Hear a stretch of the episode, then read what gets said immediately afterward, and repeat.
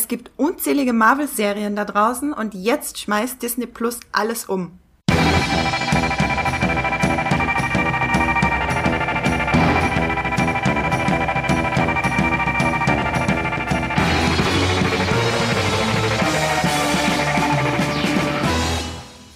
Hallo da draußen und herzlich willkommen zu einer neuen Folge Streamgestöber, eurem Muipilot Podcast über die besten Serien und Filme da draußen, die es zu streamen gibt, bei A wie ARD Mediathek bis zu Z wie ZDF Mediathek. Ich glaube, wir haben uns ein bisschen auf die Mediatheken eingeschlossen. Ähm, wir reden heute, beziehungsweise wir machen heute äh, ein Superheldengestöber, beziehungsweise ein Marvel-Gestöber. Wir reden nämlich über die besten Marvel-Serien, vorrangig die Marvel-Serien, die zum Marvel Cinematic Universe gehören. Und ich habe mir dafür Verstärkung geholt und zwar von einerseits unserem äh, großen Marvel-Experten Matthias Hopf. Hallo Matthias. Hallo.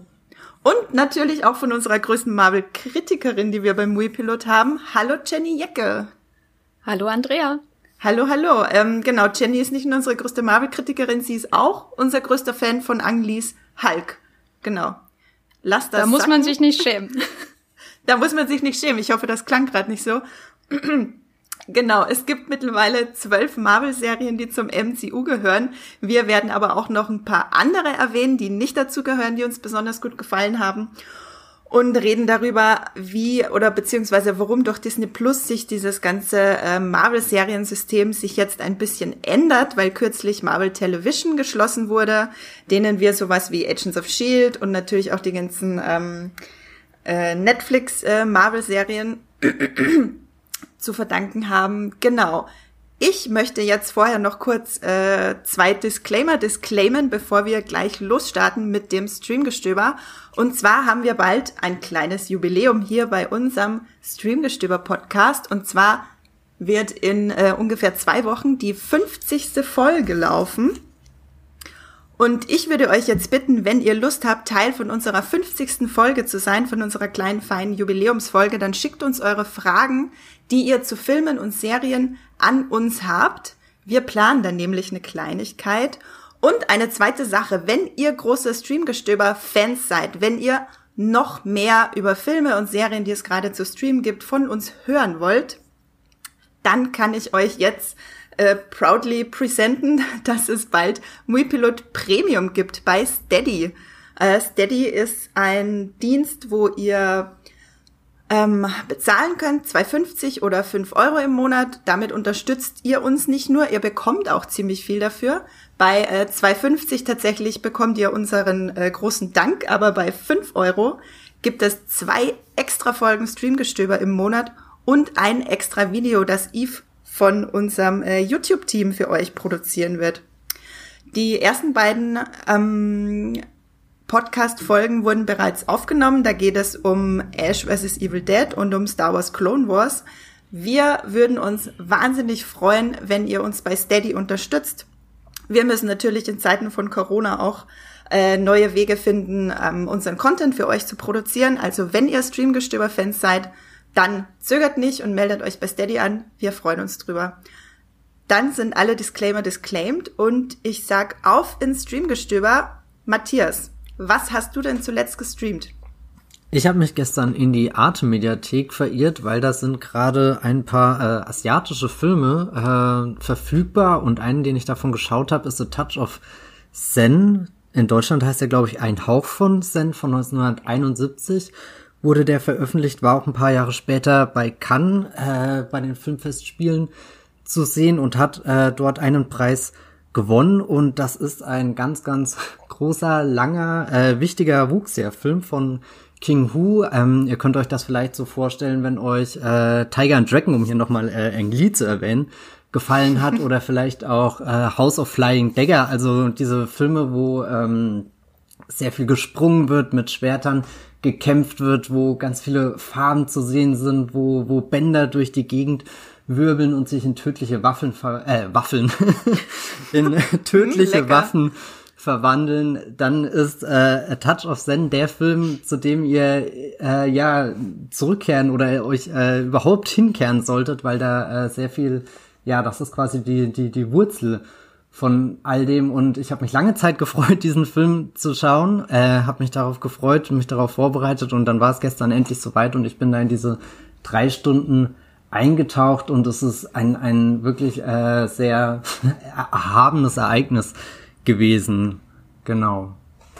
Ja, ich habe den damals im äh, Kino im äh, Kino gesehen und fand den auch wirklich wirklich unglaublich gut. Den werde ich auch gleich noch mal gucken, kann ich auch allen empfehlen.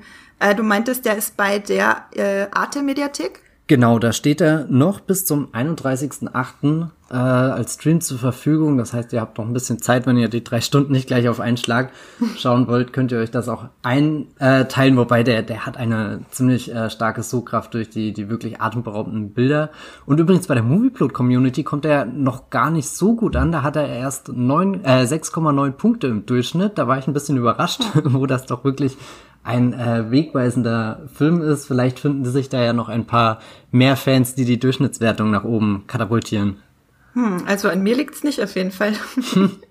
ähm, Jenny, ich glaube, du magst den Film auch, ne? Und beziehungsweise, was hast du denn am Wochenende gestreamt? Ja, ich mag den auch. Äh, King Hu äh, for the Win, sage ich noch, überhaupt Wuxia-Filme aus dem Gucken, bitte. Ich habe keinen Wuxia-Film geschaut äh, am Wochenende, sondern habe mir gestern angeschaut nach diversen Formel 1 Rennen äh, Die Weite der Nacht, The Vast of Night bei Amazon Prime. Das ist ein amerikanischer Independent Science-Fiction-Film, der in den 50er Jahren spielt und exklusiv in Deutschland jetzt am äh, vergangenes Wochenende bei Amazon Prime erschienen ist. Und ähm, der ist wirklich mit minimalen Mitteln umgesetzt, um den größten Effekt heraus ähm, zu fördern, hervorzufördern. Spielt in den 50er Jahren New Mexico. Zwei radioverliebte Teenager nehmen eines Nachts äh, ein Geräusch auf, das sehr, sehr unheimlich klingt. Dann gibt es noch einen geheimnisvollen Anrufer, der seine eigenen Theorien dazu spinnt und alles sieht aus nach, ausgehend auch von den 50er Jahren als Setting äh, einem möglichen Alien Invasion äh, Film, äh, ohne jetzt hier zu spoilern. Das ist aber so ein bisschen der Hintergrund, ist alles aufgezogen, so ein bisschen wie eine Twilight Zone Episode, also diese berühmte Mystery Serie, die in jeder äh, Episode ein anderes Geheimnis, eine andere Story erkundet hat aus dem Bereich Science Fiction ähm, größtenteils Science Fiction und Mystery. So ähnlich ist das hier auch aufgezogen. Also am Anfang sieht man erstmal einen Fernseher, in den die Kamera hineinzoomt und dann sieht man diese Geschichte, die allerdings gar nicht jetzt auf alte 50er Jahre Schwarz-Weiß-Serie oder so getrimmt ist, sondern mit langen, äh, ähm, unheimlichen Steadicam-Fahrten äh, durch diese Kleinstadt äh, uns zieht wirklich. Also der Film ist wirklich sehr ähm, ruhig und gleichzeitig äh, sehr, sehr unheimlich, ohne wirklich einen Horror umzuschlagen. Ähm, wir, wir ziehen mit diesen beiden Teenagern, die wirklich viel reden und viel Leidenschaft haben und viel äh, Liebe für Science Fiction und Geschichten und äh, äh, Vorstellungen von der Zukunft, äh, mit denen gehen wir durch diese Stadt, wir hören die Geräusche, wir hören das äh, Zirpen der Zikaden, wenn man so will, das Rascheln im Laub und dann eben dazwischen diese unheimlichen Geräusche aus dem Radio. Und das ist wirklich ein sehr, sehr ähm, vielversprechender Film mit starker Atmosphäre, der jetzt vielleicht nicht so viel Tiefgang besitzt oder so wie von einem gestandenen Sci-Fi-Meister, aber der vor allem den äh, Regisseur, dessen Name mir vielleicht einfällt, ich glaube Andrew Patterson, genau Andrew Patterson als äh, und seine Drehbuchautoren als großes Talent einfach verspricht. Also er ist eben noch klein, es ist ein Debüt aber man sieht schon, da ist jemand, der volle Kontrolle über die filmischen Mittel hat, der es schafft, im nur äh, mit kleinsten Mitteln starke Atmosphäre herzustellen für diese Kleinstadt, für die Umgebung, die mögliche Gefahr von außen. Und ich kann den Film wirklich empfehlen. Der hat bei Movieplot bisher eine 6,8. Ähm, und lasst euch davon aber nicht täuschen, da, da ist ein großes Talent äh, auf dem Weg. The Vast of Night heißt der. Die Weite der Nacht, der ist bei Amazon Prime. Danke, Jenny. Äh, es klingt fantastisch. Freue ich mich schon drauf, wenn ich den gucken kann. Ich komme mir ein bisschen lahm vor mit meiner, ähm, was ich so gestreamt habe am Wochenende, wenn ich mir hier eure Filme so angucke. Beziehungsweise ich habe eigentlich gestern den ganzen Feiertag lang zwölf Stunden Videospiele gespielt. Also eigentlich nur My Time in Porsche, wo man, ähm, ich wünsche, das gibt's auch als Serie, wo man einfach nur durch eine Stadt läuft, Handwerkeraufträge äh, erfüllt und ähm, dann einfach die Dorfbewohner langsam kennenlernt. Und dann habe ich noch eine Stunde was gestreamt, von dem ich euch dann jetzt erzählen kann. Und zwar The Blacklist habe ich jetzt angefangen. Äh, The Blacklist bei Netflix, das ist äh, eine unglaublich beliebte Serie, ähm, zu der wir aber nicht so viel schreiben bei Muipilot, weil es niemand bei uns guckt. Und deswegen ähm, habe ich jetzt einfach mal angefangen damit. Das ist eine richtig schöne Oldschool Network-Serie, Procedural, äh, Case of the Week. Und es geht um einen Schwerverbrecher der anfängt mit dem FBI zusammenzuarbeiten.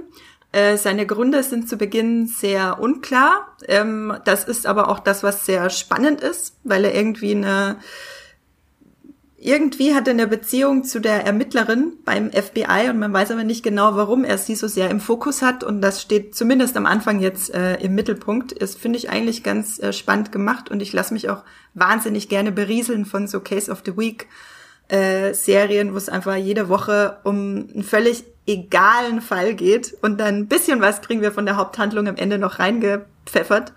Ähm, hat eine 7,6 beim Mui Pilot, ist also gar nicht so schlecht bewertet.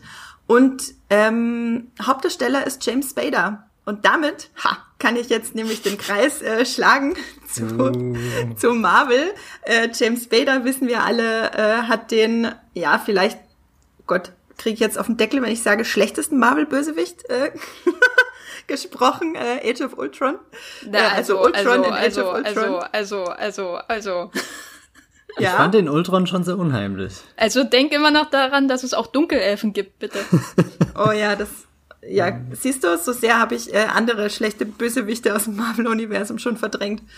Na gut, ähm, er war auf jeden Fall auch da, also beziehungsweise seine Stimme, James Baders Stimme war auch da im, in Age of Ultron als Ultron, ähm, was vielleicht auch noch das Beste an dem Film war. Und damit lasse ich jetzt auch das äh, Avengers-Bashing.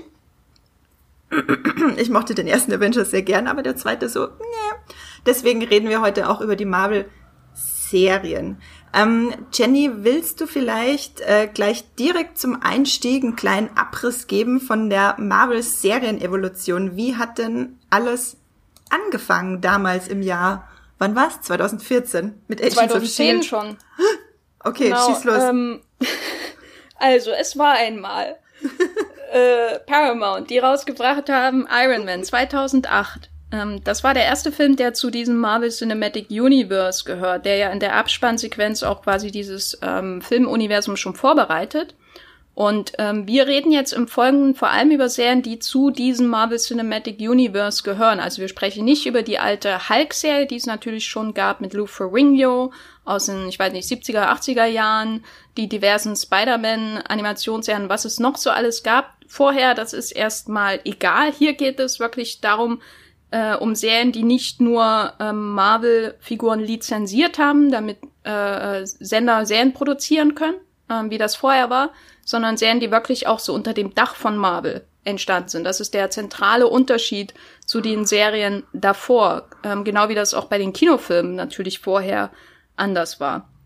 Und ähm, zwei Jahre nachdem Iron Man ins Kino kam, ähm, begab es sich, dass ähm, so Marvel äh, Television als Unterdivision ins Leben gerufen wurde. Äh, die Führung hatte Jeff Loeb.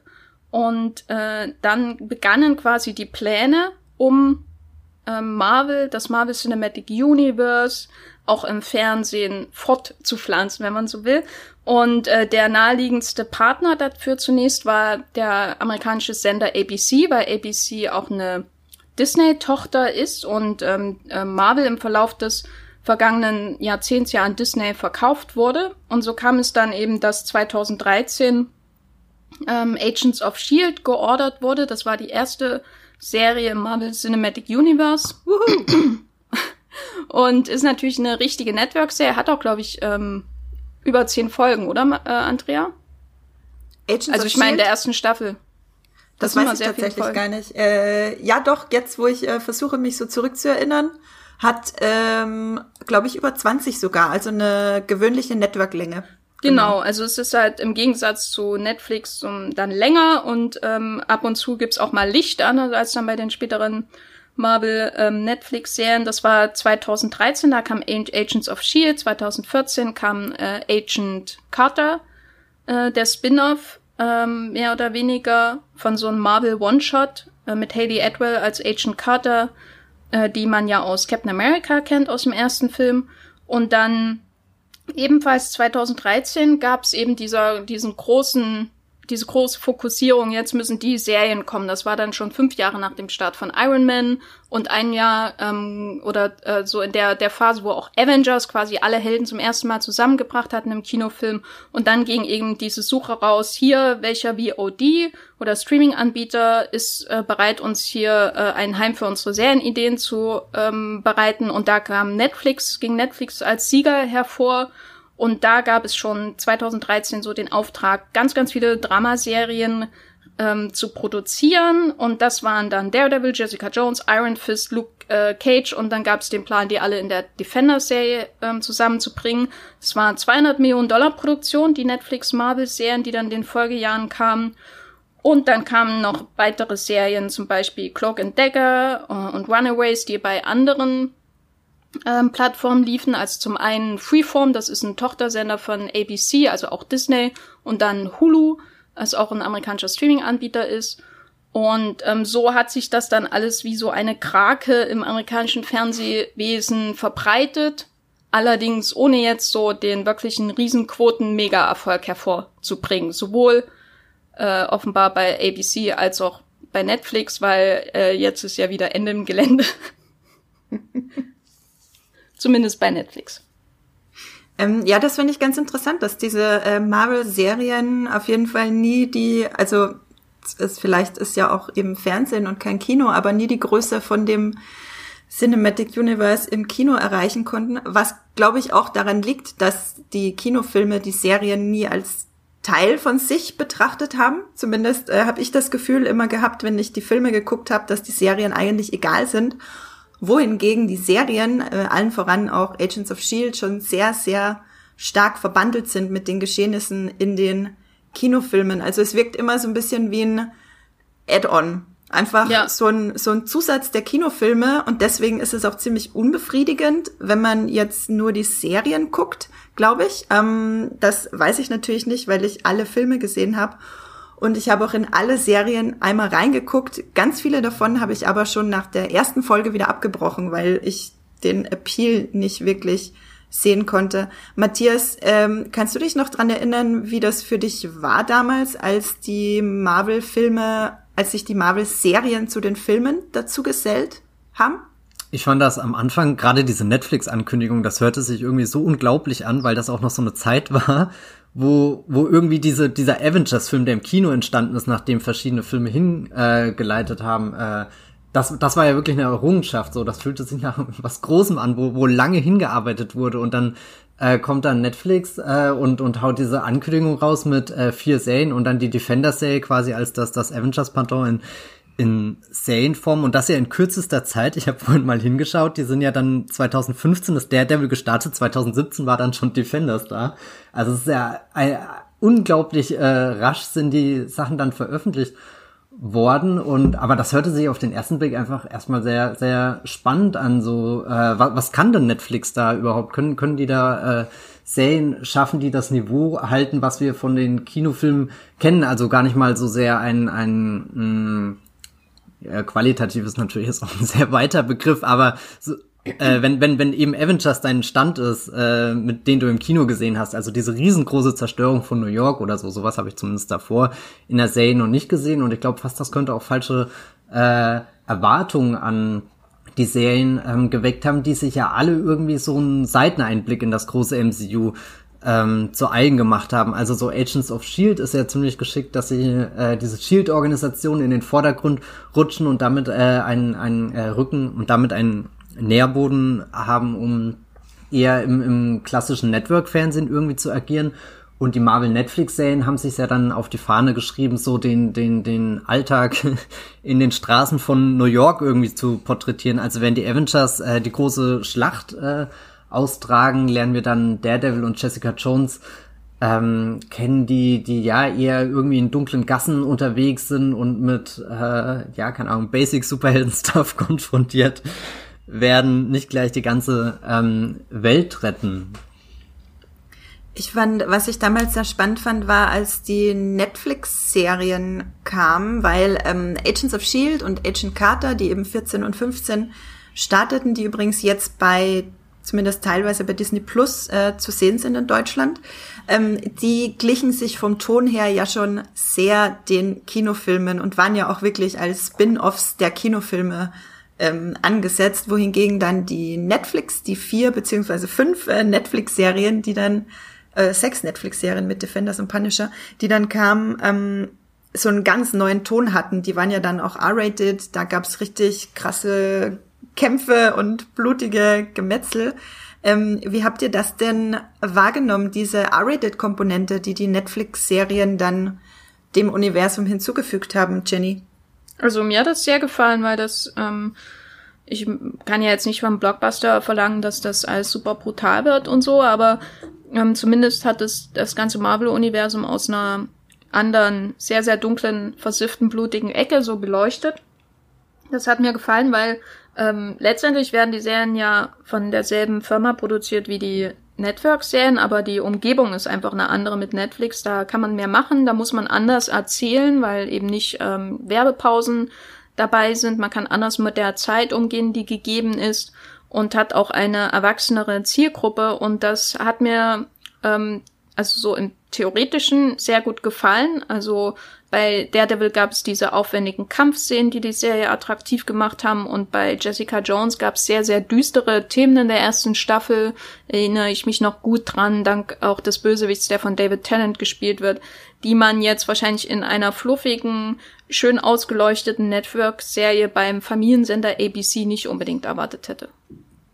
Wobei ähm, Agents of Shield, ja gut, es ist nie super düster geworden und war immer sehr, sehr comichaft, aber da ist auch äh, harter Tobak, aber natürlich nichts im Vergleich jetzt zu einer ähm, Stalker beziehungsweise abusive äh, Relationship-Geschichte, wie sie in äh, Jessica Jones zum Beispiel erzählt wurde, eben mit äh, Jessica Jones und dem von David Tennant gespielten Bösewicht. Das war schon äh, alles eine, eine einzige große Metapher äh, das fand ich auch schon ziemlich äh, gut gemacht. Und ähm, jetzt so, wenn ihr von jetzt ähm, blickt auf alles, was da bisher passiert ist in den, äh, was haben wir, äh, 2020, in den sechs Jahren äh, Marvel Television Serien, was bleibt denn da jetzt hängen? Also was, was davon, was davon hatte denn jetzt so viel Substanz, dass es wirklich äh, hängen bleibt? Na, ich finde, ähm, hängen bleibt vor allem die Möglichkeit, was das Marvel Cinematic Universe auch sein kann. Was aber, mhm. glaube ich, in Zukunft eher vielleicht durch sowas wie Deadpool oder so, so schwer es äh, mir fällt, äh, das in diesem Kontext zu sagen, weil ich Deadpool nicht besonders mag, äh, äh erzählt werden kann. Also ich, ich habe Agents of Shield nicht gesehen, deswegen kann ich darüber kein Urteil fällen, aber hängen bleibt für mich so ähm, durch die Netflix-Serien, vor allem auch wenn die ihre Probleme hatten, ähm, eine größere Umarmung auch dessen, was in den Comics möglich ist, weil das MCU eben nicht wirklich nicht genau das wiedergibt, was in Comics möglich ist. Es ist ja auch natürlich seit PG-13 oder ab 12 äh, äh, für die ganze Familie und ähm, die Netflix-Serien haben da einfach mehr gegeben, aber hängen bleibt darüber hinaus auch, dass einfach da offenbar selbst die schönsten Pläne nicht funktioniert haben. Also gerade bei den Netflix-Serien, weil das ist schon irgendwie so ein am Ende ein Sturm im Wasserglas gewesen, der 200 Millionen Dollar gekostet hat. Also die 200 Millionen bleiben nicht hängen, weil die sind weg. ähm, ich finde ganz interessant, dass äh, wenn man sich jetzt alle bisherigen Marvel Television MCU-Serien anguckt, dann ist Daredevil, also eben eine Netflix-Serie mit äh, Abstand die beliebteste. Die hat nämlich bei der Community eine bei der Muipilot Community eine 8,0 bei über 3000 Bewertungen und ist auch generell auf Platz zwei der besten beziehungsweise beliebtesten Superhelden-Serien bei Muipilot hinter äh, The Boys übrigens, ähm, der Amazon Prime Serie. Und ähm, auf Platz zwei ist The Punisher mit einer 7,8 und über 1400 Bewertungen, also noch eine ähm, Netflix-Serie, wohingegen die anderen ähm, da so ein bisschen, ja, abstinken. Dagegen könnte man schon fast sagen, weil auf Platz drei kommt äh, schon eine 7,6 von der Bewertung her und zwar ist es Agents of Shield.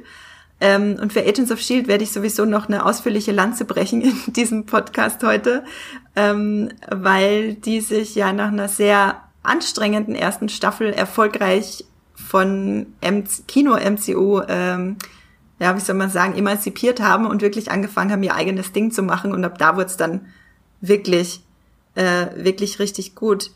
Ähm, Matthias, was sind denn deine Favoriten von den Marvel-Serien, die es bisher gibt? Also ich war damals schon sehr angetan von den ersten äh, Netflix-Sachen. Ich weiß noch, Jessica Jones, äh, als die erste Staffel Premiere gefeiert hat, das war das erste und bisher auch einzige Mal in meinem Leben, dass ich mir freigenommen habe, um eine ganze Staffel zu bingen.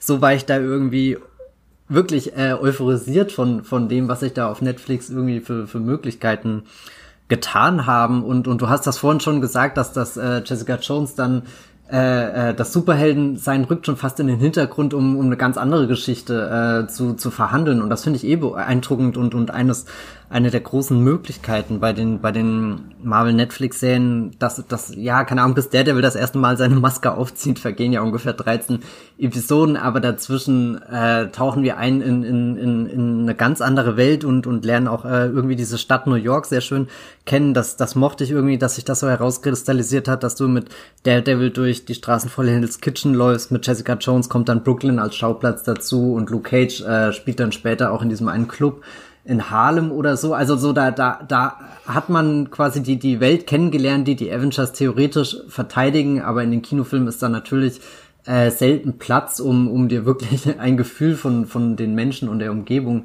da zu schaffen. Und das war schon was, was mich da am Anfang wirklich in diese ähm, Serien hineingezogen äh, hat, auch wenn irgendwie, weil du gef vorhin gefragt hast, was was bleibt denn da jetzt? Und irgendwie sind diese Netflix-Sachen bei mir dann doch sehr schnell auch ja, keine Ahnung, äh, verdrängt worden. Also so, sie, sie sind für mich nie wirklich Teil des MCUs geworden, sondern hatten schon immer ihre Eigendynamik, was ja spätestens durch die Bestellung der, der ursprünglich ungeplanten Punisher-Serie, also der, der Charakter wurde ja bei den Netflix-Serien in der zweiten Staffel von Daredevil eingeführt, war dann so äh, beliebt, äh, dass er sozusagen seinen, seinen Spin-off bekommen hat. Das fand ich ganz interessant und das hat ja auch irgendwie so diese Möglichkeit und gewissermaßen auch die Spontanität äh, unter dem, dem Netflix-Dach gezeigt, was da alles möglich ist. Und, und ich frage mich manchmal, wie, wie, wie groß dieses äh, äh, Mini-Marvel-Universum hätte werden können, wenn dann nicht äh, äh, nach und nach langsam sehr schmerzhaft äh, der Stecker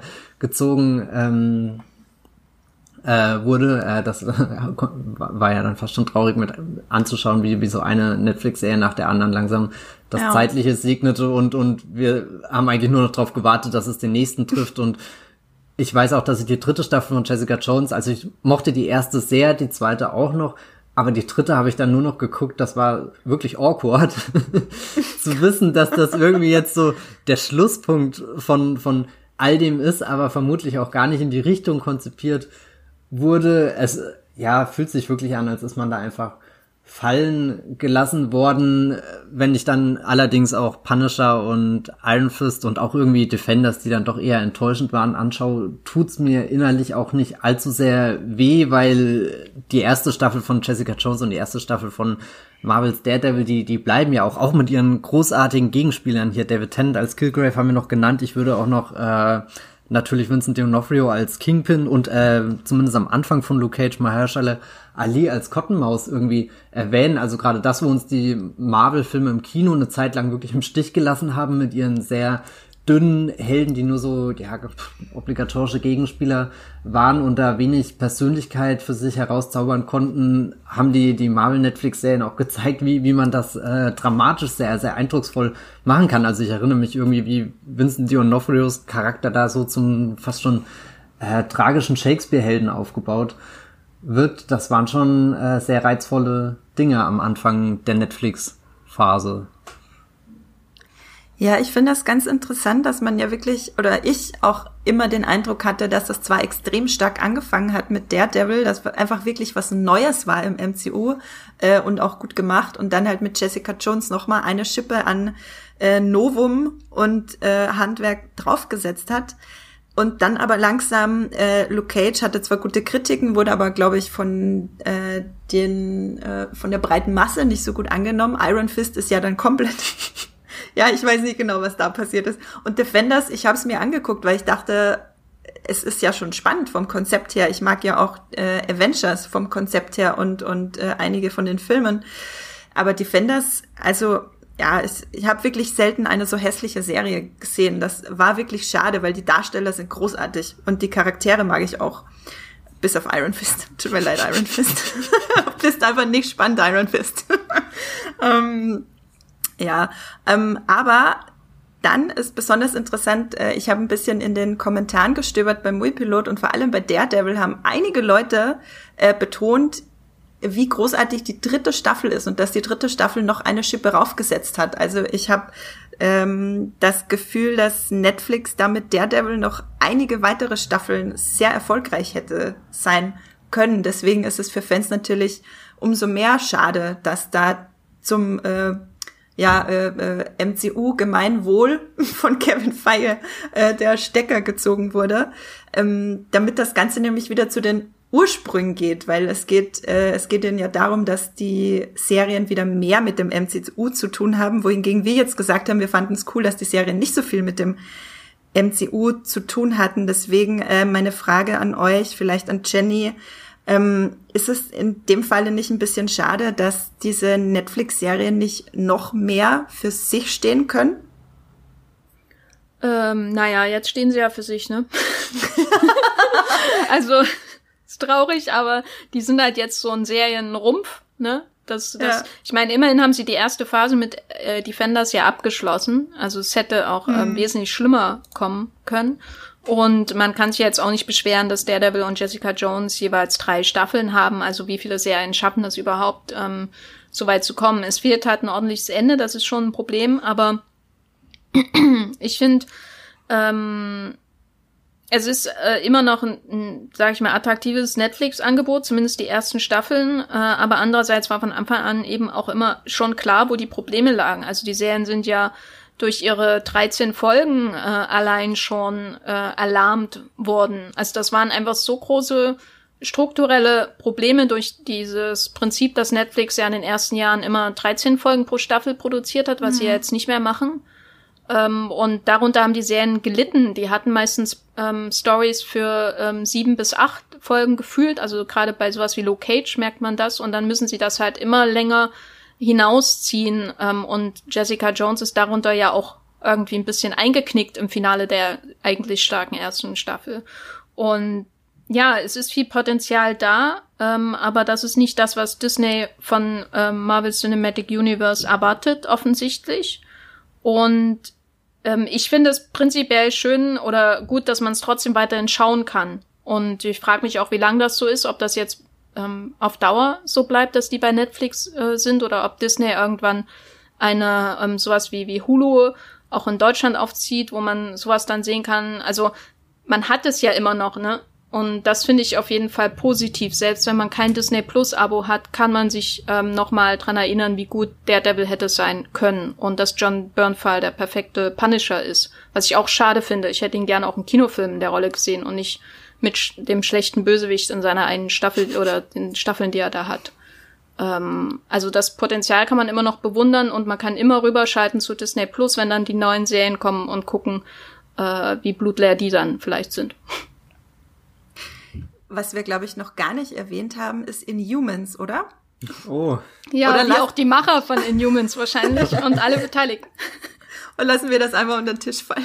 Ich würde sagen, wir tun so, als wäre das nie passiert. Aber ich finde das ja eigentlich schon ein faszinierendes Objekt irgendwie im MCU, weil es ist doch, also so, wir, wir schauen uns die MCU-Geschichte an und das sind ja schon erstaunlich viele Erfolge zu feiern, während Inhumans ja wirklich von Anfang bis Ende sehr merkwürdig ist. Also es war ja ursprünglich als Kinofilm geplant und endet dann irgendwie als achtteilige ABC-Serie, die ganz groß mit einer Pilotfolge für IMAX gedreht wird und danach redet kein Mensch mehr drüber und ich glaube am liebsten würde Kevin Feige auch bei Disney Plus immer auf den Delete-Button drücken, wenn er wenn er Inhumans äh, äh, äh, sieht.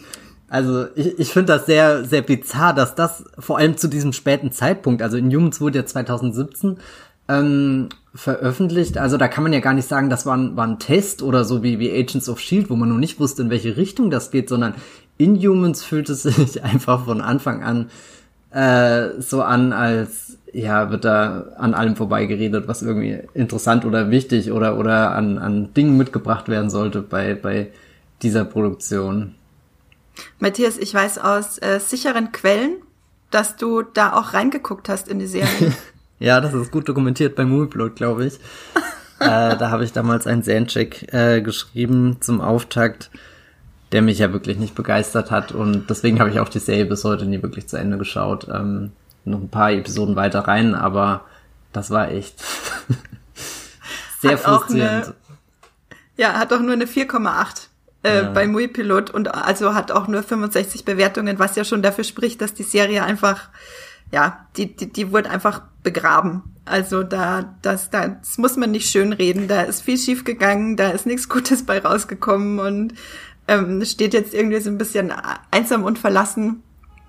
Das, ähm, ja. Es gibt auch dann so inhaltlich wenig rauszuholen. Also Jenny hat ja vorhin schon angedeutet, dass die Marvel Netflix-Serien irgendwann auch zu einer Geduldsprobe wurden mit ihren äh, 13 Stunden langen Staffeln. Aber selbst bei, bei Punisher, wo ich mich erinnere, mich am Ende doch ziemlich durchgequält zu haben, nehme ich halt wenigstens noch irgendwas mit, was, was angesprochen wird von, von seinem Trauma, was er da irgendwie als Veteran hat. Also das sind ja schon alles Dinge, mit denen man ein großes Drama erzählen kann, aber ja, Inhumans verkennt das irgendwie total, obwohl das ja eine der ersten Serien gewesen wäre, die auch irgendwie diesen, diesen Galaxy-Aspekt mit in, in, in, die, ins Serienuniversum gebracht hat. Also irgendwie, da kommen Außerirdische auf die Erde und du wirst da in einen größeren Konflikt hineingezogen, der ja fast schon hier Endgame-Ausmaße vielleicht annimmt. Aber davon ist die Serie wirklich so weit entfernt, das ist unglaublich. Ja, das werden die, die Network-Fesseln sein, denke ich mal. Also das ist eben das Problem dieser Serien. Netflix ist düster, aber da geht richtig Geld rein. Da bei einem Streaming-Anbieter kann man große Effekte aufziehen, aber Network-Serien funktionieren halt anders, glaube ich, auch was das Geld angeht. Und dann kommt eben sowas wie Inhumans dabei raus. Ja, bei, ähm, weil du gerade von, von Geld redest, bei Agents of Shield finde ich das ganz interessant. Man merkt schon, dass das ein, es wirkt, als wäre das ein typisches Network-Serienbudget, was die Serie hat. Ähm, sie geht auch sehr sparsam mit Effekten um. Die sind aber relativ gut.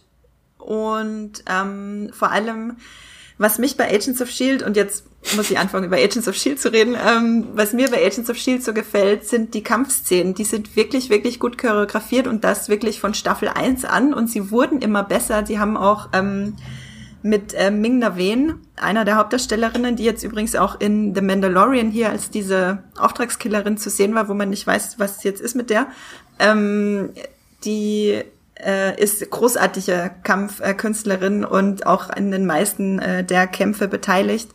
Ähm, generell ist die Choreografie wirklich stark. Da wird nicht so, ähm, also man merkt, es ist eine Network-Serie und es ist immer noch eine Kampfchoreografie im Network-Ausmaß, aber trotzdem holen sie das meiste raus, äh, was man da rausholen kann. Und ich finde Agents of Shield deswegen so faszinierend, weil die Serie eben, wie vorhin schon erwähnt, ursprünglich einfach als Spin-off konzipiert war. Wir wissen ja, und das ist zwar jetzt ein Spoiler für den ersten Avengers-Film, aber ich bin mir sicher, dass alle, die den Podcast hören, Avengers gesehen haben, ähm, dass äh, Clark Gregg, der Phil Coulson spielt, äh, stirbt in Avengers, wird von Loki umgebracht und wird wiederbelebt ähm, und ähm, genau, wird wiederbelebt und spielt dann in Agents of Shield die Hauptrolle. Und ich finde das so spannend, weil in der Serie in der ersten Staffel das MCU eine riesige Rolle gespielt hat. Die im Nachhinein kann man auch sagen, dass die ganze erste Staffel darauf gewartet hat, dass, ähm, ich glaube, es war Captain America 2 damals, äh, rauskam. Ich glaube, der kam 2014. Ähm, die ganze Serie hat darauf gewartet, dass der Film rauskommt, damit dieses, äh, dieser Hydra-Spoiler ähm, endlich aufgelöst wird und auch in Agents of Shield aufgelöst werden kann. Deswegen ist die erste Staffel auch nicht gut. Und das ist super schade, weil viele Leute gucken halt die erste Staffel oder die Hälfte der ersten Staffel und sagen, okay, nö, tschüss, äh, ciao, bin wieder weg, äh, geh lieber zu Netflix oder so. Und ähm, äh, missen dann aber halt alle weiteren äh, fünf Staffeln, die es bisher gibt, die einfach nur unfassbar gut sind. Gegen Ende der ersten Staffel kommt dann auch äh, Bill Paxton dazu, bei Agents of Shield und ab dann wird's richtig gut. Also, wenn ihr Agents, Agents of Shield noch mal eine Chance geben wollt, äh, drei Staffeln sind bei Disney Plus, ich kann es euch nur ins Herz legen, dann fängt auch einfach am Ende der ersten Staffel an. Ich habe damit kein Problem. Ich habe das damals auch so gemacht und ein Freund von mir hat gesagt, Staffel 1, Folge 17, Bill Paxton, da fängst du einfach wieder an, liest dir einfach durch, was vorher passiert ist.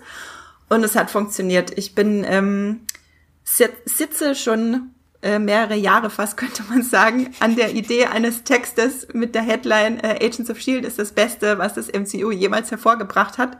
Und ich halte da weiter dran fest. Vergesst die Filme, vergesst alle anderen Serien, vergesst was auch immer, vergesst es einfach. Agents of Shield äh, reicht völlig aus.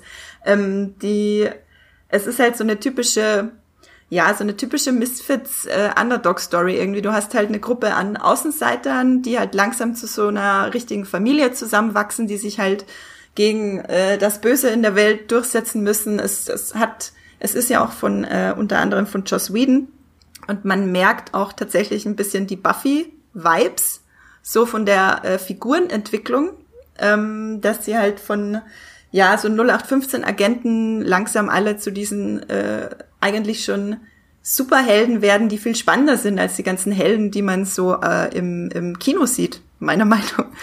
Ja, das war mein äh, Agents of Shield Monolog. Jenny, äh, möchtest du vielleicht Warte. aufwachen? möchtest du vielleicht äh, auch noch was zu deinen liebsten Marvel-Serien sagen? Ja, das ist jetzt ähm, fies, weil meine liebste Marvel-Serie gehört nicht zum MCU. Spricht für sich. Äh, sondern ähm, ist auch in den letzten Jahren erschienen. Also ich rede jetzt nicht über die Hulk-Serie mit Blue Ferrigno, die natürlich auch ihre trashigen ähm, Vorzüge hat, auf jeden Fall. Ähm, nein, ich rede natürlich von Legion. Ähm, das ist eine Serie, die von 20th Century Fox äh, produziert wurde. Also ähm, vor dem Kauf von ähm, Fox durch Disney hatten die ja ihr eigenes X-Men-Universum im Kino schon seit ähm, bald 20 Jahren. Und in diesem Rahmen äh, wurde auch Legion produziert, und zwar für den amerikanischen Kabelsender FX. Ähm, und das ist wirklich, da gibt's glaube ich drei Staffeln, die ist auch fertig erzählt, ähm, von Noah Hawley, der auch ähm, Fargo, das ähm, Serien-Reboot, gestartet hat. Ähm, und das ist wirklich total trippy, surreale, ähm, eine trippy, surreale Geschichte, so an den Rändern des X-Men-Universums ähm, mit äh, Dan Stevens aus Downton, äh, Downton Abbey in der Hauptrolle, was auch schon mal absolut für sich spricht. ich als äh, Fan der ersten zwei Staffeln von Downton Abbey. Ähm, und eine tolle Besetzung, Aubrey Plaza ist auch dabei, ähm, Gene Smart und so. Also das ist eine Serie, die auch mit jetzt nicht mit einem Mega-Budget äh, unglaublich viel rausholt aus den Kräften ähm, ihrer Helden und dabei auch sehr, sehr abgefahrene, formale, visuelle, audiovisuelle Ideen einfach bringt, also Musical-Einlagen und seltsame Träume und äh, wahnsinnige Ausbrüche, surreale Ausbrüche, albtraumhafte Geschehnisse. Und das ist wirklich eine, eine, eine ganz, ganz tolle Serie. Und das ist die von allen Marvel-Serien, die in den letzten Jahren entstanden sind, die vielleicht überhaupt allen Marvel-Produkten ähm, in Filmen und Serien, die in den letzten Jahren entstanden sind, die mir wirklich ein Gefühl dafür gegeben hat, ähm, dass Comics alles können. So. Und die, die hat wirklich dieses Feeling, auf dem nächsten Panel kann sonst was passieren und das kann sonst wie durchs Bild jagen. Ähm, die hat mir dieses Feeling wirklich gegeben. Legion, ähm, ganz, ganz ähm, tolle Serie. Aber nicht im MCU. Buh. Das ist echt ein bisschen traurig irgendwie. Ich, ich wenn ich an Superhelden-Serien denke, dann denke ich sehr selten an Legion, weil das für mich schon irgendwie so noch eine Stufe drüber ist. Das ist halt so unberechenbar, Jenny. Du hast das schon gerade so gesagt, du weißt nicht, was im nächsten Panel passiert und, und wenn ich halt dann an Marvel denke, dann denke ich eher dran, wie Jessica Jones gerade mit der Kamera irgendwo in Brooklyn sitzt und ein Foto macht, was jetzt eigentlich auch nicht so spektakulär ist, aber an sich okay. Äh, ich glaube, äh, Legion ist so so das, was passiert, wenn wir wenn wir in dieser Zeit sind, wo ganz viel Superhelden-Content einfach kommt und dann sind halt auch so so Ausreißer möglich. Und das ist eigentlich sehr, sehr faszinierend. So, so wie Inhumans vielleicht ein Ausreißer in die ganz falsche Richtung ist, ist äh, Legion dann der Ausreißer in die beste Richtung, die es irgendwie gibt. Ja, Legion ist äh, auch beim Muipilot mit einer 7,8 so hoch bewertet wie jetzt zum Beispiel The Punisher, also reiht sich jetzt äh, bei den Marvel-Serien auch ganz vorne mit ein von der Bewertung der Muipilot-Community her. Ich habe die erste Staffel gesehen und dann die zweite angefangen. Ich werde auch irgendwann noch weiter gucken. Äh, ich fand die erste Staffel ganz großartig. Ähm, genau, ich fasse noch mal ganz kurz zusammen, äh, wo es die Serien, äh, die es bisher gibt, zu sehen gibt in Deutschland, damit ihr das noch mal wisst, falls ihr jetzt Lust bekommen habt auf die eine oder andere Serie, ihr da äh, draußen. Und zwar gibt's Agents of Shield, Agent Carter und Inhumans bei Disney Plus. Wobei Agents of Shield nur drei Staffeln. Den Rest kann man bei Amazon kaufen. Die siebte Staffel und letzte Staffel von Agents of Shield gibt's seit dem 27. Mai ähm, also seit ein paar Tagen quasi bei Amazon zu kaufen, in der Originalversion natürlich nur. Ähm, Staffel 6, die noch nicht in Deutschland ausgestrahlt wurde, gibt's dort auch zu kaufen. Genau, dann natürlich die Netflix-Serien, Daredevil, Jessica Jones, Luke Cage, Iron Fist, Defenders, Punisher, oh, es sind so viele. Ähm, die gibt's natürlich alle bei Netflix. Und ähm, die Hulu-Serie Runaways, äh, über die wir noch gar nicht geredet haben, weil sie vielleicht auch so ein bisschen meh ist, ähm, die gibt's auch bei Disney Plus. Und die Freeform-Serie Cloak and Dagger, die gibt's bei uns bei Amazon Prime. Also es ist alles so ein bisschen, ähm, ja, es ist alles so ein bisschen verteilt. Ich find's ganz interessant, dass Marvel da so ein bisschen in die Jugendserienrichtung gehen wollte, aber hat ja nicht wirklich funktioniert. Oder wie habt ihr das wahrgenommen? Jenny? Ich habe die nicht gesehen. Äh, deswegen äh, also strategisch gesehen finde ich das schon interessant, weil man eben mit Freeform so eine Plattform hat, wo das möglich ist, die jüngere Zielgruppe zu kriegen. Das ist ja quasi das CW von ABC. Ähm, aber äh, ich kann mir vorstellen, dass es irgendwie dann auch komisch ist für, weil man geht ja in den Kinofilm und es ähm, quasi wird mit allen gleich behandelt und schaut äh, zusammen mit den Erwachsenen oder älteren Iron Man, aber ähm, die Freeform-Serie wird extra für mich gemacht oder so. Also es ist halt ein bisschen ähm, seltsam. Wo ist jetzt der dramatische Unterschied zu Agents of Shield? Ähm, braucht man den überhaupt? Oder ähm, kann man die nicht einfach alle in derselben Plattform, auf derselben Plattform launchen? Ähm, und da ist, glaube ich, das äh, der Gedankengang war am Ende wahrscheinlich bei Disney ähnlich gewesen, wenn das jetzt bei Disney Plus mit den neuen Serien losgeht. Ja, mit einer 6,0 und 6,4 kamen Runaways und Cloak Decker auch beide nicht so gut weg ähm, hier in Deutschland. Ich habe bei beiden reingeguckt und hat mich beides auch so gar nicht gehuckt. Matthias, du hattest äh, auch reingeguckt bei Runaways. Ja, Cloak Decker habe ich leider nie geschafft, obwohl ich damals eigentlich ein paar gute Sachen drüber gelesen hatte.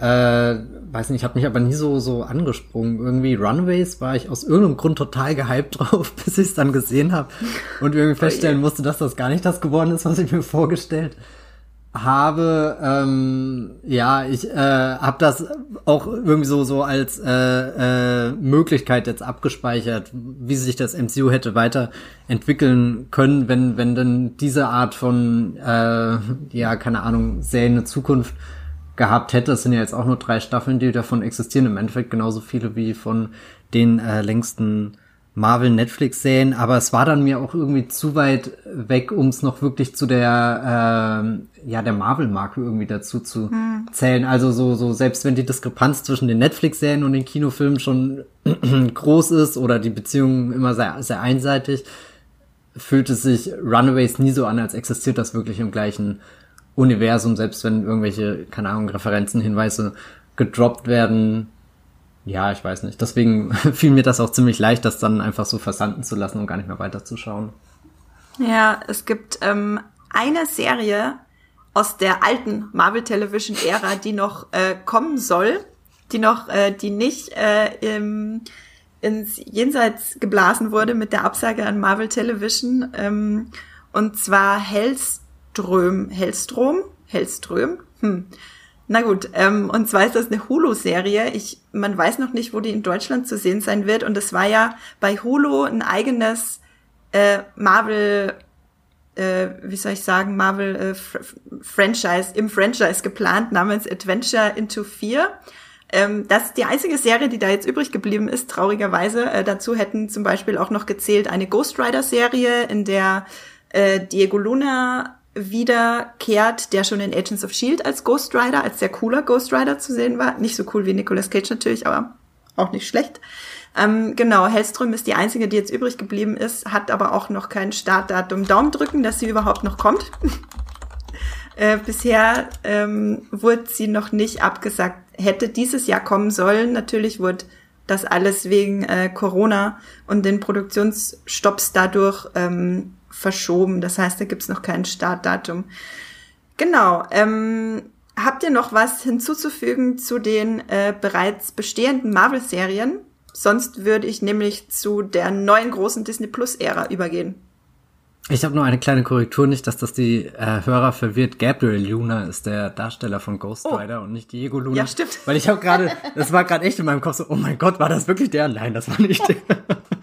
Noch eine Serie, wo er nur einen Helm trägt die ganze Zeit, oh je. Beziehungsweise einen äh, brennenden Kopf, wo man äh, auch nicht sieht, wer dahinter steckt. ähm, oder verwechsel ich jetzt Diego Luna und Pedro Pascal? Ich glaube, das ist gerade so ein Six Degrees of Kevin Bacon. Wir entfernen uns einfach ganz schnell von Ghost Rider und gehen von einem Luna zum nächsten Pascal. ähm, genau, dann würde ich sagen, äh, Matthias, willst du uns vielleicht äh, einen kurzen Überblick geben, wie es jetzt eigentlich zu dem Stopp von Marvel Television kam und äh, was da jetzt für die Zukunft geplant ist. Genau, Jenny hat ja am Anfang schon erzählt, wir haben da hier verschiedene Marvel-Abteilungen und eine davon ist eben auch Marvel Televisions gegründet, äh, Television, gegründet 2010, Jeff Lipp war da der Chef lange Zeit bis letztes Jahr, ich glaube sogar Ende letzten Jahres, das war so kurz vor Weihnachten, kam dann die äh, äh, äh Nachricht, äh, dass äh, Marvel Television eingestellt wird und fortan alle ähm, MCU-Serien bei Marvel Studios entwickelt werden unter der Aufsicht von Kevin Feige. Kevin Feige ist ja auch zum Gesamtchef von Marvel Entertainment aufgestiegen und Marvel Studios waren davor vor allem für die äh, äh, Kinofilme verantwortlich, während Television eben für die verschiedenen Sender, Streaming-Anbieter, Networks ähm, die Serien produziert hat. Und das hat natürlich jetzt äh, zur Folge, dass das so so was Seltsames wie Hellström existiert, ähm, was halt genau in diesem Knick gelandet ist, dass wir, äh, dass, dass, dass da ganze Pläne eingestampft wurden, dass das Canceln der Netflix-Serien davor hat sich ja äh, quasi hat diese ganze Entwicklung gewissermaßen vorbereitet, angedeutet. Es gibt ja da auch sehr unzufriedene äh, Aussagen von verschiedenen kreativen äh, Beteiligten bei den äh, Serien, wo, wo ja immer äh, am Anfang die, die, die, die Spekulation war, war, warum musste das denn jetzt enden? Weil ähm, gefühlt lief ja alles ganz rund mit den Netflix-Serien, spätestens als Punisher dann irgendwie plupp, sein eigenes äh, Spin-off äh, bekam, dachte man ja, jawohl, freie Bahn, jetzt geht's erst richtig los. Aber irgendwie markiert ja dann Punisher auch schon wieder den, den, ja, das, das, den Anfang vom Ende. Und äh, wir bewegen uns jetzt äh, weg von dieser äh, Richtung, wo, wie Jenny das vorhin gesagt hat, sich das alles wie Krakenarme ausbreiten konnte, wir gewissermaßen ein, ein vielfältiges MCU hatten, wo dann nicht alles unbedingt so, so kohärent war, wie man sich das hätte vorstellen können, als es hieß, wir drehen äh, Marvel-Serien, die direkt mit den äh, Kinofilmen verzahnt sind. Ähm, ich glaube, das ist jetzt eher der Plan, der Kevin Feige für die Zukunft ähm, vorschwebt und natürlich ein ganz wichtiger Punkt, den man dabei erwähnen muss, ist einfach Disney Plus, die neue Streaming-Plattform, die Disney im November in den USA gelauncht hat und seit äh, März ist die auch in Deutschland verfügbar. Da soll sich, sollen sich jetzt neue Marvel-Inhalte, äh, ja, da sollen neue Marvel-Inhalte entstehen. Es gibt ja sogar den eigenen Themenhub neben Star Wars und äh, National Geographic. Ähm, da schaut ihr ja wahrscheinlich auch ganz oft rein und für äh, ich schaue da wirklich sehr oft rein und denke mir immer, boah, das wäre jetzt eine gute Doku, die ich schauen könnte und dann tue ich es trotzdem irgendwie nicht. Hm. Aber zurück zu äh, Marvel, da müssen ja auch neue Inhalte hin. Die können nicht einfach nur die äh, bestehenden Kinofilme zeigen, sondern äh, warum, warum du dich für Disney Plus äh, ein, äh, entschließt, ein, ein Abonnement abzuschließen, das äh, liegt natürlich an den, den neuen, an den exklusiven Sachen, die dort erscheinen werden. Und dafür hat jetzt, äh, wurde damals letztes Jahr auf der Comic-Con äh, schon ein ganzes äh, kleines Serien-Line-Up äh, vorgestellt, das dann auch in Phase 4 des Marvel Cinematic Universe integriert wird und die Idee oder zumindestens das Versprechen ist, jetzt wirklich das alte Versprechen quasi einzulösen. Sie sind jetzt direkt verzahnt mit den Kinofilmen. Ihr müsst die Serien schauen, damit ihr die große Handlung versteht. Also sowas wie die Ankunft von Thanos, die bisher im Kino über Post-Credit-Scenes äh, geregelt wurde, die findet jetzt, äh, wer auch immer der neue Thanos ist, vielleicht auch äh, parallel bei Disney Plus in Serien statt. Und ähm, das ist natürlich auch irgendwie Fluch und Segen zugleich. Einerseits ist das interessant zu sehen, schafft es denn das äh, MCU wirklich jetzt dieses ähm, Versprechen voll auszuschöpfen oder entpuppt sich dieses Versprechen eigentlich gar nicht als so erstrebenswert, weil jetzt ist die, wird die Masse und die Information, die man da aufsaugen muss, um, äh, um die große Handlung zu verstehen, ja, ja noch mehr. Also das war ja vielleicht auch das Angenehme bei bei äh, Daredevil und Jessica Jones auf Netflix, dass die für die Leute, die die Kinofilme zwar gesehen haben, aber eher nur lauwarm damit geworden sind, da vielleicht dann was was härteres, was keine Ahnung gewichtigeres gefunden haben, was was ihnen gefällt. Also es wirkt jetzt so, als als wird Marvel einheitlicher und äh, dazu kommt natürlich, dass diese ähm, Serien, also die ersten, die da jetzt erscheinen, sind Falcon and the Winter Soldier Wonder Vision, Loki und Hawkeye, die wurden für Phase 4 angekündigt, plus die Animationsserie What If, die sich ähm, bestehende äh, Marvel-Momente äh, vorstellt unter anderen Voraussetzungen. Also was wäre, wenn Haley Atwell das äh, Schild von Captain America irgendwann mal in die Hände bekommen hätte als äh, Agent Peggy Carter. Ich glaube, das wird eher sowas sein, was so nebenbei läuft, aber wichtig sind dann die anderen und in weiterer Zukunft sind dann auch noch Serien wie Miss Marvel, Moonlight und äh, She-Hulk geplant und äh, die werden jetzt ähnlich behandelt wie diese großen Blockbuster, also mit Budget von mehreren Millionen, äh, 100 Millionen Dollar gedreht und auch äh, äh, eher, ja, ich weiß nicht, ob das jetzt zu viel behauptet ist, weil wir haben ja noch keinen dieser Serien gesehen, aber auch eher wie, wie ein, ein langer Film gedacht. Ich hasse eigentlich diese Formulierung. Aber so wie sich das anhört und, und die ersten Umschreibungen, dass diese Serien eher so sechs Episoden umfassen sollen und dann so konzipiert sind, dass Wonder Vision direkt in die Handlung von äh, Doctor Strange 2 mündet oder so, das ist so der aktuelle ähm, Stand. Und leider äh, konnten wir noch gar keine dieser Serien sehen, weil Falcon and the Winter Soldier wäre jetzt die erste, die für August geplant gewesen wäre. Aufgrund äh, der Corona-Pandemie mussten dann natürlich auch die äh, Dreharbeiten eingestellt werden und deswegen ist jetzt erstmal ungewiss, was da so wirklich äh, der Veröffentlichungsplan von, von Marvel ist. Was ich ganz interessant finde, was mir gerade aufgefallen ist, eigentlich machen sie genau dasselbe wie 2014, weil 2014, als Agents of Shield startete, war das ja auch ein Spin-off von einem der großen Kinofilme, nämlich Avengers mit eben Clark Gregg als Phil Coulson. Und die Serien, die jetzt kommen, äh, Falcon and the Winter Soldier mit äh, Anthony Mackie als Falcon und eben Sebastian Stan als Winter Soldier beziehungsweise Bucky Barnes und ja auch Daniel Brühl als Baron äh, Simo, was ich persönlich sehr spannend finde. Dann eben Wonder Vision mit Elizabeth Olsen und Paul Bettany als äh, Wanda und Vision. und äh, die Loki-Serie ähm, und eben die Hawkeye-Serie eben mit den äh, mit mit Tom Hiddleston und mit Jeremy Renner und alle sind sie nach Avengers Endgame angesiedelt, also könnte man sagen quasi als Spin-offs von Avengers Endgame. Ist es nicht irgendwie dasselbe, was sie 2014 schon gemacht haben oder fühlt sich's jetzt anders an? Also ich finde es schon ähm, nochmal eine andere Ebene, nichts gegen Clark Gregg. Äh, aber Tom Hiddleston, ai, ai, ai, also, ähm, also mh, mm, Jeremy Renner, da würde ich noch diskutieren, aber Tom Hiddleston. Nein, also ernsthaft, ähm, ich, ich kann nur aus meiner persönlichen Erfahrung sprechen. Ich äh, mochte die Figur von Clark Gregg in den äh, frühen MCU-Filmen. Ich fand ihn unterhaltsam und seine Todesszene in Avengers war irgendwie berührend ja. äh, aber soweit ich da in so einem Film involviert sein kann. Aber ähm, diese Idee, dass er dann wieder lebt und eine Serie da ist, die das verpufft ja dann, weißt du? Also ich, ich war mhm. emotional involviert und seine Geschichte war vorbei für mich, für diese Nebenfigur, die mich sowieso nicht so wahnsinnig interessiert hat. Die manchmal auch eher so eben da war für Comic Relief, also ein bisschen Lustiges zwischendurch. Und dann soll ich eine Serie gucken. Äh, ich bin jetzt als Marvel ähm, äh, ja, Skeptikerin sowieso nicht so sprunghaft, was das angeht, und dann habe ich es halt auch nicht geschaut. Aber wenn jetzt zum Beispiel die sagen, hier, Tom Hiddleston könnt ihr erstmal nur noch da schauen, äh, anschauen, also als Loki, nicht so generell, weil das wäre ja wirklich furchtbar für die Menschheit.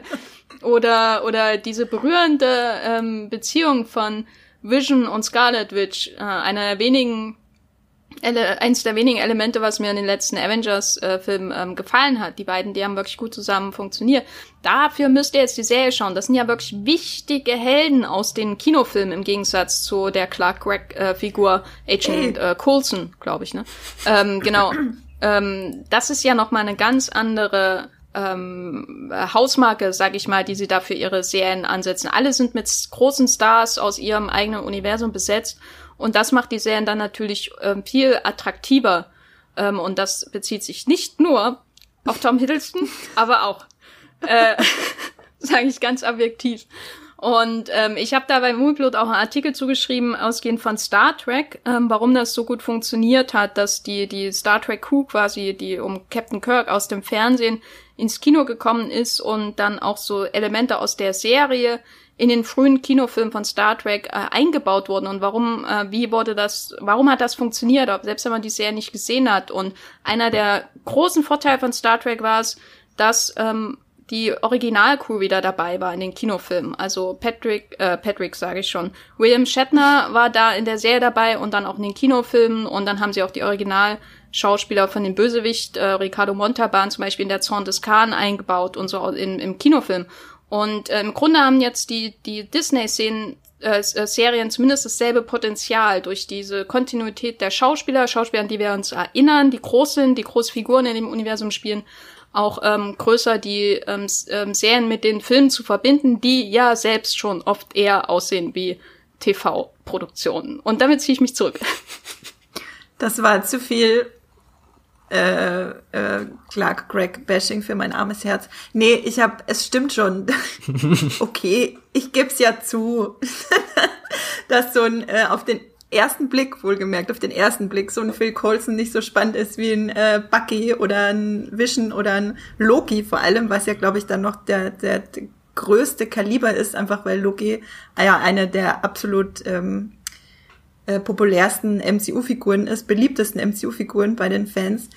Ähm, ja, wer sieben Staffeln, äh, sechs Staffeln, beziehungsweise sieben Staffeln Agents of Shield geguckt hat, so wie ich, der, glaube ich, äh, sieht Phil Coulson als größten äh, MCU, äh, größte MCU-Figur überhaupt. Aber gut, damit beschließe ich wieder Agents of Shield.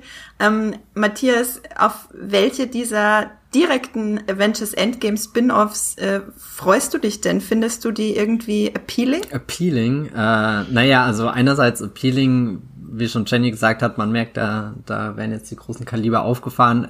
Am ehesten zieht's mich irgendwie zu Loki hin, aber das liegt auch wirklich 100% an Tom Hiddleston. Ich habe ehrlich gesagt keine Ahnung, äh, ob mich die Figur so sehr interessiert, weil, also so, so im Alleingang, äh, Loki ist natürlich eine fantastische MCU-Figur, vielleicht der beste Bösewicht, aber das war ja auch immer irgendwie verzahnt mit äh, seinem Bruder, Halbbruder Thor äh, und so und diesem Hin und Her. Ähm, da bin ich auf alle Fälle äh, also beziehungsweise sagen wir so, Loki ist die Serie, die mich eher wegen dem, wegen der, wegen dem, dem Schauspieler und der Figur an sich hinzieht, aber nicht unbedingt während der Handlung. Während Wonder Vision ist so die Serie, da bin ich einfach gespannt. Da finde ich die Figuren gar nicht so interessant, Wonder und Vision, aber alles, was man so bisher darüber gehört hat, ähm, da ist natürlich nichts bestätigt, vieles nur Gerüchte, aber das hört sich einfach sehr faszinierend an. Vielleicht sogar äh, wird das so der, der kleine Liedchen im, im äh, richtig großen MCU äh, was, was ja auch irgendwie durch die, die Kräfte dieser Superhelden äh, bestimmt ist, dass wir es da mit verschiedenen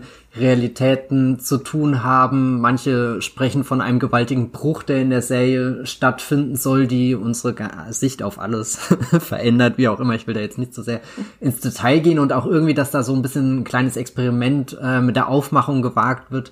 Äh, äh, es gibt ja schon, schon ein erstes Bild, was irgendwie so ein fast schon so ein, so ein Sitcom-Setting irgendwie äh, verspricht, als, als äh, kriegt jetzt Elizabeth Olsen auch ihre, ihre Fuller House-Serie oder so im äh, MCU. Ich hätte nichts dagegen, das wäre sehr spannend anzuschauen. Also so, äh, vielleicht tut sich ja äh, diese diese Serie-Nische, wobei wer weiß, ob wir da von einer Serie, äh, von einer Nische in Zukunft sprechen können, auch so ein bisschen als Experimentierwiese auf, damit äh, dass das ja keine Ahnung ein bisschen äh, weggeht von diesem, diesem ja, Alltagstrott, den das MCU instantorisch äh, ein bisschen entwickelt hat. Ich meine, da war bisher wirklich Legion die einzige Ausnahme, dass du da wirklich aufregende Bilder gesehen hast. Selbst die Netflix-Serien waren ja sehr schnell irgendwie erschöpft mit den Dingen, die sie gezeigt haben. Das sah dann alles recht schnell sehr ähnlich aus und da setze ich irgendwie Hoffnung in Wonder Vision, dass, dass da ein bisschen was knallt. okay, Matthias will es aber nur knallen sehen. Mhm. Ähm, ja, ich finde tatsächlich alle vier Serien haben so ein bisschen ihren eigenen Appeal aus ganz unterschiedlich, unterschiedlichen Gründen. Bei Falcon und Winter Soldier habe ich ja bereits gemeint, da spielt Daniel Brühl mit. Ähm, dem seine Figur ist ja nach wie vor mein liebster Marvel- oder MCU-Bösewicht. Ich liegt so auch so ein bisschen darin, äh, Captain America 3, ähm, also Civil War, äh, einfach mein liebster MCU-Film ist ähm, und ich einfach seine Bösewichtrolle extrem spannend fand in dem ganzen MCU-Kontext, weil dieser Film auf so einer stillen, traurigen Note endet, im Gegensatz zu eigentlich ja allen anderen. Ähm, bei Wonder Vision finde ich es ganz cool, dass Kat Dennings mit dabei ist und Catherine Hahn in der mhm. Nebenrolle beide. Ähm, Kat Dennings kennt ihr ja als äh, hier die rechte Hand von Stellan Skarsgård und Natalie Portman in den Torfilmen, beziehungsweise im ersten Tor. Ähm, und bei ja, Loki, Tom Hiddleston, das ist selbstredend. Ich verstehe euch da voll und ganz. Auch wenn ich mir gar nicht vorstellen kann, um was es in der Serie gehen soll. Und ich glaube, das ist auch jedem egal so. Und bei Hawkeye finde ich es interessant, dass Jeremy Renner das Zepter an eine junge Frau abgibt, an Kate Bishop, die dann zum neuen Hawkeye wird, die man schon aus den Comics kennt. Die ist ganz cool. Ähm, das finde ich daran interessant. Jeremy Renner finde ich nicht interessant. Aber der große Künstler Jerry Jeremy Renner. Ich schreibe gleich, ich schreibe das gleich in seine App. Ja.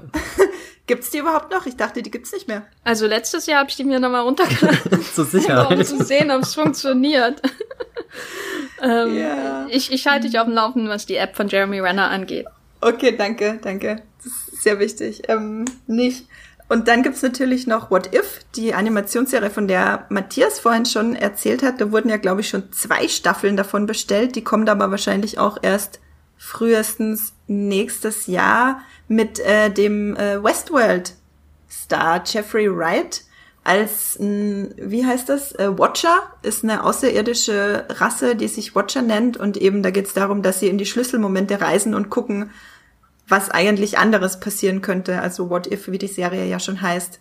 Genau, das ist so der Teil, der mit äh, der wie heißt's, Infinity Saga zu tun hat. Also quasi den ersten abgeschlossenen äh, Marvel Cinematic Universe Phasen und das sind so ein bisschen die Ausläufer und ähm, ich fand das ganz spannend, was Jenny vorhin meinte, äh, dass das natürlich auch viel mit Disney Plus zu tun hat, weil du natürlich dann jetzt auf Disney Plus dir einen Avengers-Film anguckst und dann werden dir weitere Serien mit den Darstellern vorgeschlagen. Also das macht schon aus Streaming-Dienst-Sicht äh, einfach Sinn, dann die Leute auch dort zu halten.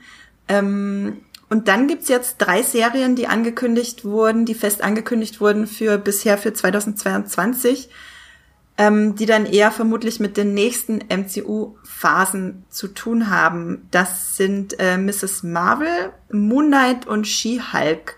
Ähm, ich finde die tatsächlich ganz spannend. Also Moon Knight nicht so, weil über den weiß ich nichts. Das ist ein Charakter namens Mark Spector der äh, in den Comics auch mal Teil der Avengers war, beziehungsweise Teil der Avengers ist.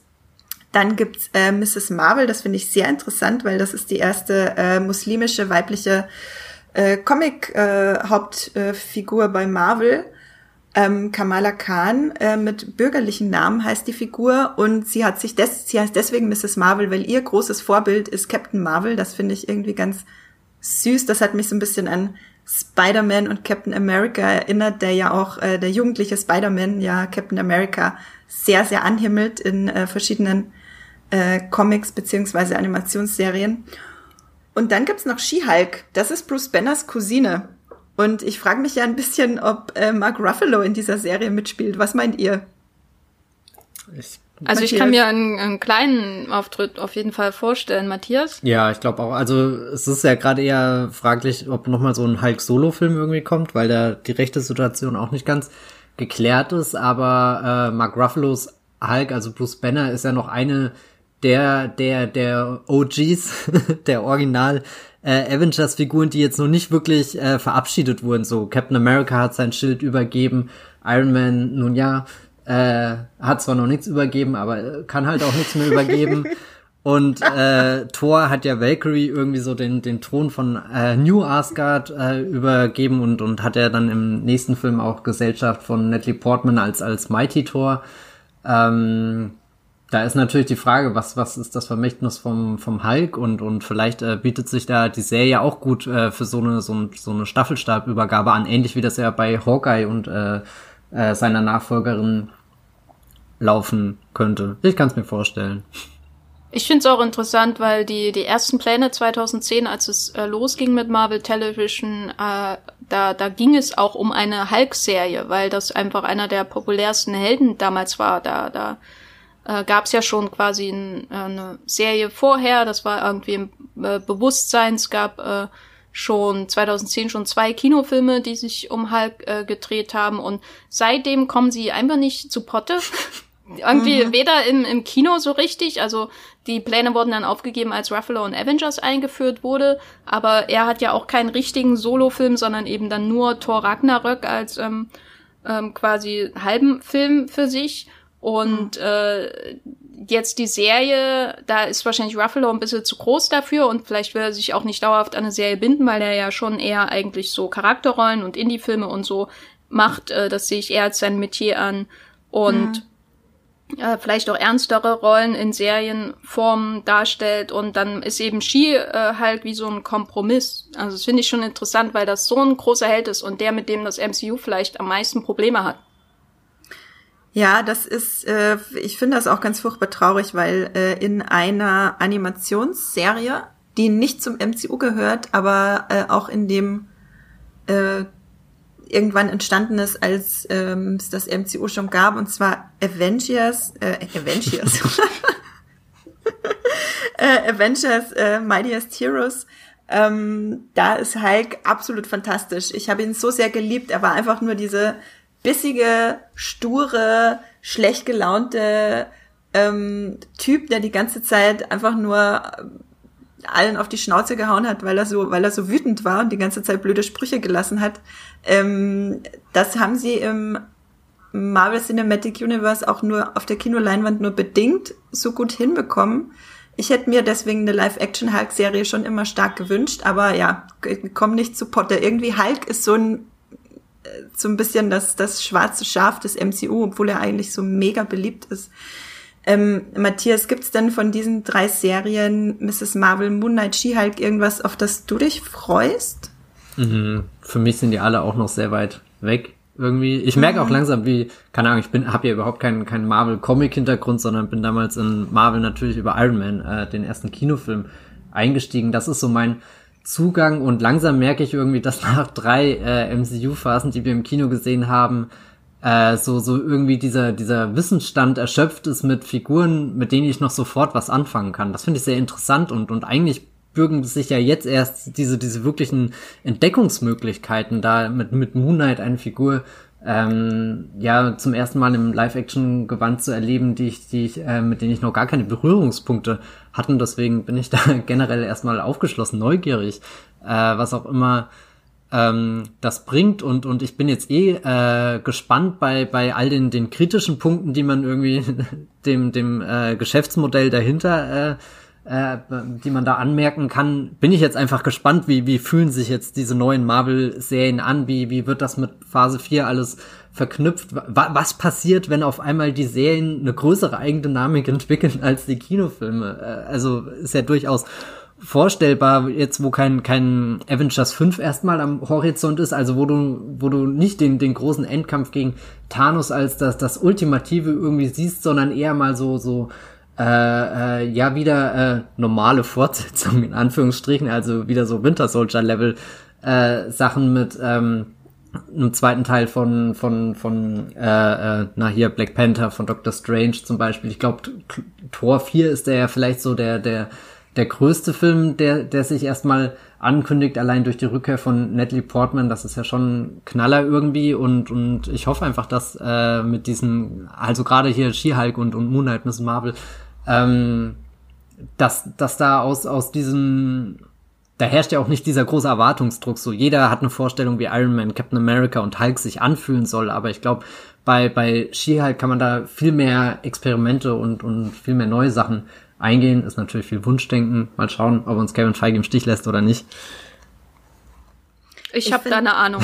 Du hast eine Ahnung. ähm, ich finde das ganz interessant, was du sagst, weil äh, ich habe diese, ich war, als das MCU gestartet ist äh, mit Iron Man, wann? 2008, ne? ja.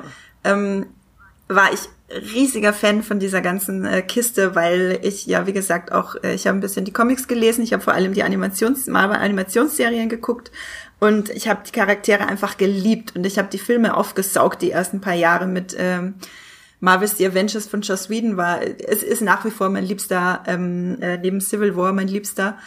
Und Civil War war dann noch so ein späterer Peak.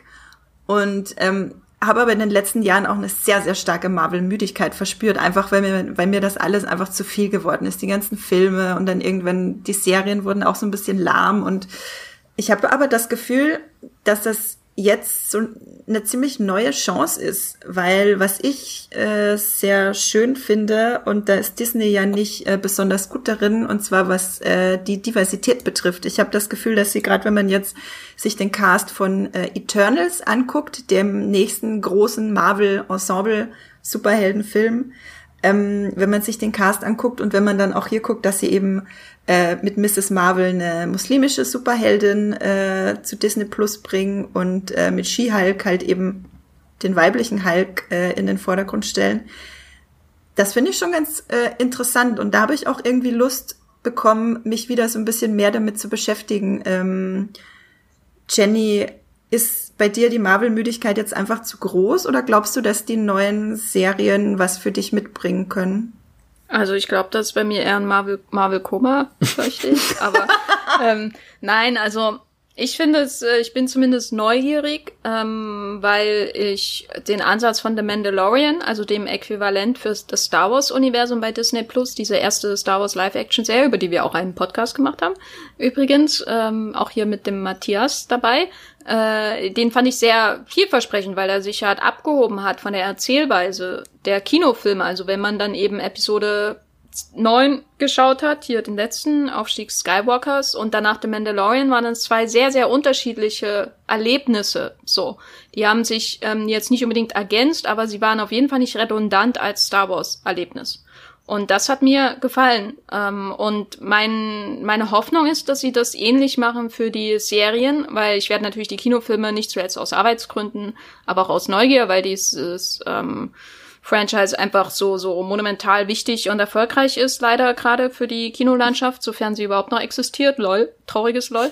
Ähm, das äh, werde ich mir natürlich anschauen, äh, aber ich bin auf jeden Fall neugierig, ähm, wie die Serien, ob die Serien sich davon abheben oder ob das dieser das nennt man ja bei Studios so House-Style, also dieser einheitliche Stil über verschiedene ähm, Filme und Regisseure und Kreative hinweg, den das MCU ja hat im Kino, ob sich der aus die, auf die Serien ausweitet. Und wenn das der Fall ist, dann bin ich, glaube ich, raus, weil der nervt mich schon sehr. Ich finde diese Filme eben sehr, sehr monoton, äh, inszenatorisch problematisch, habe ich auch ausführlich beim Movieplot darüber geschrieben, insbesondere zu Endgame.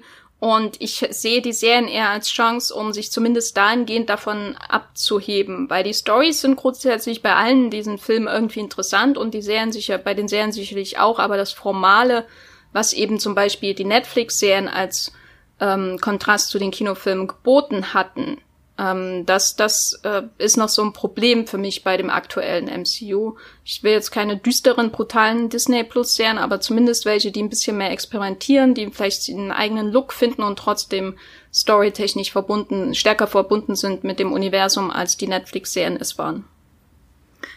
Ja, da bin ich äh, eigentlich bei dir. Also ich bin nicht im Marvel-Koma, aber ich ähm, da muss schon einiges äh, getan werden, damit die Serien spannend sind. Nicht einfach nur äh, ein diverser Cast alleine reicht natürlich nicht, um eine Serie spannend zu machen. Da muss auch ähm, handwerklich ein bisschen was geboten werden, damit uns das, äh, damit wir da am Ball bleiben. Ich würde sagen, damit äh, beschließen wir unseren großen beste Marvel-Serien und wie geht's weiter bei Disney Plus Podcast. Habt ihr noch eine Anmerkung oder soll ich zur äh, Verabschiedung übergehen? Äh, schaut Legion lieber als Agents of Shield. ähm, hab aber die traurige oh. Nachricht, dass man in Deutschland das aktuell nicht bei Sky ähm, streamen kann, wie vorher, früher, äh, sondern es glaube ich noch zwei Staffeln so zu kaufen gibt bei Amazon und Co. Aber Legion, schaut Legion. Punkt. Das schaut Legion äh, lasse ich drin. Das statt äh, Agents of Shield schneide ich raus. sind gleich, gleich rausgeschnitten, nachdem wir fertig sind. Ähm, ja, apropos Agents of Shield, ähm, habe ich schon habe ich schon erwähnt, dass die siebte Staffel seit Ende Mai bei Amazon ist? Ja, oder? Gut, äh, dann wisst ihr es jetzt nochmal. Ähm, sie fängt übrigens großartig an. Also ich war, also da werden Geschichten erzählt, meine Fresse. Da geht's einfach immer um Liebe und Leben und die Unendlichkeit. Es ist großartig. Matthias, hast du auch noch was im Herzen? Ich bin Team Legion, aber das war's schon. Stich ins Herz. Ja, es tut mir leid, Andrea. Okay. Nee, ist okay. Ist okay. Ich habe genug Liebe für Agents of Shield für den ganzen Planeten und alle äh, anderen Planeten, die vorkommen in der Serie. Okay, dann ähm, möchte ich euch nochmal darauf hinweisen, dass wenn ihr, also äh, nicht Matthias und Jenny, euch auch, aber vor allem äh, alle, alle Zuhörerinnen und Zuhörer da draußen, wenn ihr Streamgestöber-Fans seid, wenn ihr bis jetzt dran geblieben seid und wenn ihr gerne mehr Streamgestöber-Folgen haben möchtet, noch mehr Streamgestöber-Folgen, dann kann ich euch äh, Pilot Premium ans Herz legen. Das gibt's jetzt ab sofort bei Steady. Da könnt ihr für fünf Euro zwei zusätzliche Streamgestöber-Folgen pro Monat erhalten, plus ein Video. Genau, ähm, den Link dazu findet ihr in den Shownotes und in der Beschreibung dieses Podcasts. Also wenn es euch interessiert, dann geht einfach schnell in die Beschreibung und da könnt ihr auf den Link klicken. Und ähm, dann würde ich euch noch darum bitten, wenn ihr Streamgestöber-Fans seid, uns doch auch zu bewerten und uns einen Kommentar zu hinterlassen. Ich habe mich ganz besonders gefreut diese Woche, weil wir einen Kommentar von dem äh, Toy Story Andy, wie er bei Apple heißt, äh, bekommen haben. Und zwar ein äh, Review bei Apple Podcasts. Äh, er hat sich den Lost Podcast angehört und schreibt, ähm, mit äh, fünf Sternen. Der Lost Podcast war ganz großartig. Euren Podcast höre ich ab und zu, aber der zu Lost hat mir hat mich 16 Jahre zurückversetzt. Lost war zu dieser Zeit vielleicht nach 24 das Maß aller Serien. Für mich immer noch vielleicht die beste Serie. Ähm, ja, danke für das Review. Wir freuen uns natürlich besonders und wir haben zu unserem Lost Podcast auch eine E-Mail bekommen von unserer Hörerin Simo die schreibt, dass sie ein riesiger Losty war, aber so sehr vom Finale enttäuscht, dass sie seitdem nichts mehr mit der Serie zu tun hatte und nach unserem Podcast überlegt, äh, die Serie tatsächlich noch einmal komplett zu gucken. Das äh, hat mich natürlich auch sehr gefreut. Danke Auf eigene Gefahr. danke fürs äh, Zuhören des Podcasts und danke für das Feedback, ähm, Simo. Und ähm, natürlich generell ein riesiges Dankeschön an alle Zuhörerinnen und Zuhörer da draußen. Ohne euch wäre äh, dieser Podcast nicht da oder wäre dieser Podcast nicht dasselbe und auch ein bisschen langweilig, wenn wir das nur für uns machen würden, so gern wir auch reden über Filme und Serien.